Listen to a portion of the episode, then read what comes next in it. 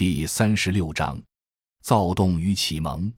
生命中总有些东西似乎就在前面等着你，就比如相见。当然，他会为你遇见他做一系列的铺垫，只为你遇见他的时候能够百般投入和倾心。大学时期的我是班上最不安分守己的学生之一，在大学的校园里，拥有大把大把的时间，可就是不知道把这时间花在哪儿；拥有着无限的潜能和活力。可就是找不到该去努力的方向。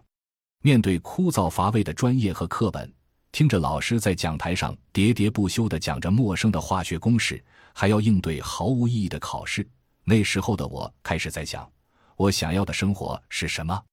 我要去哪里？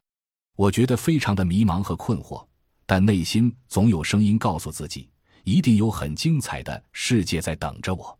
于是我开始选择逃课，让自己走出课堂。走出校园，我参加各种活动，去寻找自己想做的事情，包括利用假期去食堂、饭店当临时工，在学校广场上大声练英语、练习演讲、学习成功学，梦想自己要成为成功人士。骑自行车横跨太行山，游览黄土高坡的宏伟壮丽景色。尽管这么使劲的折腾，可是内心深处却总觉得没有真正找到自己想要做的事。做这些事似乎只是纯粹用来打发校园里大把的时间和用不完的精力。在闲下来的时候，也会问自己：我到底想要什么？我喜欢什么？我们做这些事情的意义在哪里？什么才算成功呢？一次偶然的机会，一位共同疯狂过的伙伴介绍我去参加学校社团组织的支农下乡活动。当然，报名参加这类活动的人不是很多。在学校里，对农村的一些议题感兴趣的同学本来也不多。当时我是抱着体验的感觉去的，很荣幸被当时的支农队录取了。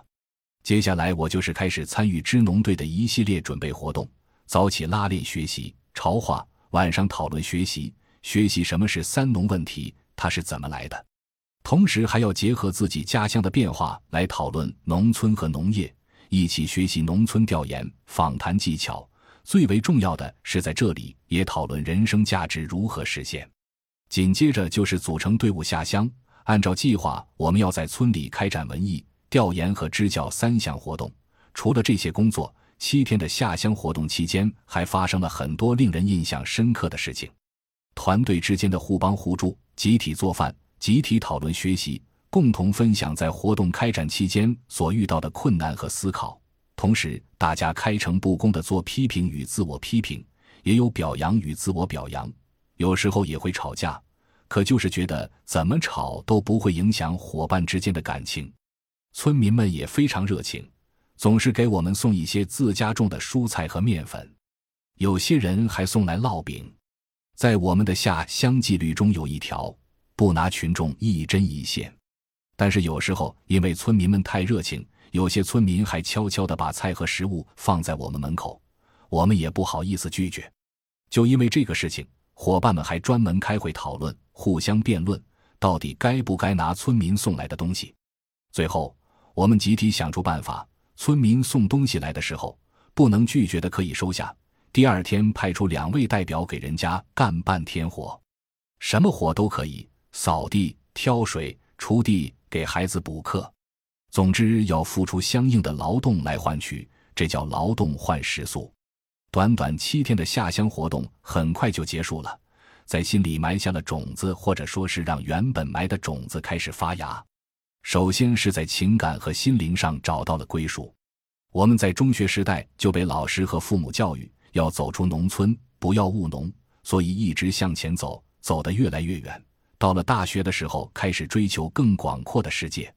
可是，却从没有回头再看看生我养我的乡村和土地，那种脱离了土地和乡村的感觉，让人有些不知所措。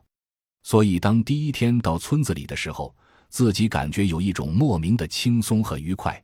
脚踏着土地，那才叫踏实；一眼望去是田间的各种苗木、花卉和蔬菜，那才叫醒目；呼吸一口村里的新鲜空气，那才叫气爽。所有在孩提时期熟悉的场景一下被我感受到，让我全身都放松下来。我想，这也许就是自己参与乡村建设工作至今最为核心的部分，乡村是一个可以净化心灵的地方，让你找到踏实的感觉。其次，这次下乡活动也影响了自己内在的价值和视野。所有的活动时刻都是在强调集体与互帮互助，学习的内容也以关注社会和弱势群体为主。